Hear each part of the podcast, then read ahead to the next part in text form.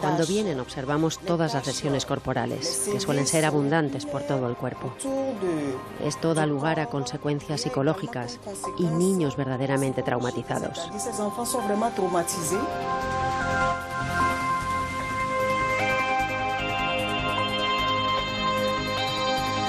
Eso que escuchan es parte de un documental titulado Niños esclavos, la puerta de atrás, en el que se relata la vida de varios menores africanos eh, y el proceso que han seguido para poder salir del infierno de la esclavitud. Cada día miles de menores eh, son víctimas de tráfico en la costa occidental de África. Según UNICEF, ahora mismo, fíjese esta cifra, ¿eh? ahora mismo según UNICEF, hay 150 millones de niños esclavos en el mundo, según UNICEF, que es la agencia de la ONU para la infancia. Después de ser arrancados de manos de las mafias, muchos de estos chicos son trasladados a hogares y colegios gestionados por ONGs como Mensajeros de la Paz o Misiones Salesianas, donde tendrán que cubrir un largo proceso de rehabilitación.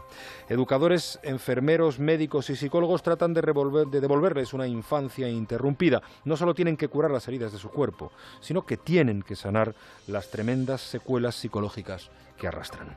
Al llegar a los centros, algunos críos recuperan pronto su sonrisa, comparten juegos con sus compañeros, pero son incapaces de contar su pasado y se cierran en banda al hablar de sus sentimientos. La fotógrafa Ana Palacios ha trabajado durante tres años visitando las residencias de las ONGs en Benin, Togo y Gabón. Allí ha documentado la experiencia de miles de niños comprados y vendidos como esclavos en África, a los que los profesionales intentan enseñar la puerta de atrás. Esa puerta que si consiguen abrir y cruzar con éxito les llevará a una nueva vida, a su verdadera vida en libertad. La verdad que las cifras son de escalofrío. ¿eh? Cada año 22.000 niños mueren en su lugar de trabajo. La trata de personas es el tercer negocio ilícito más lucrativo por detrás del tráfico de drogas y de armas.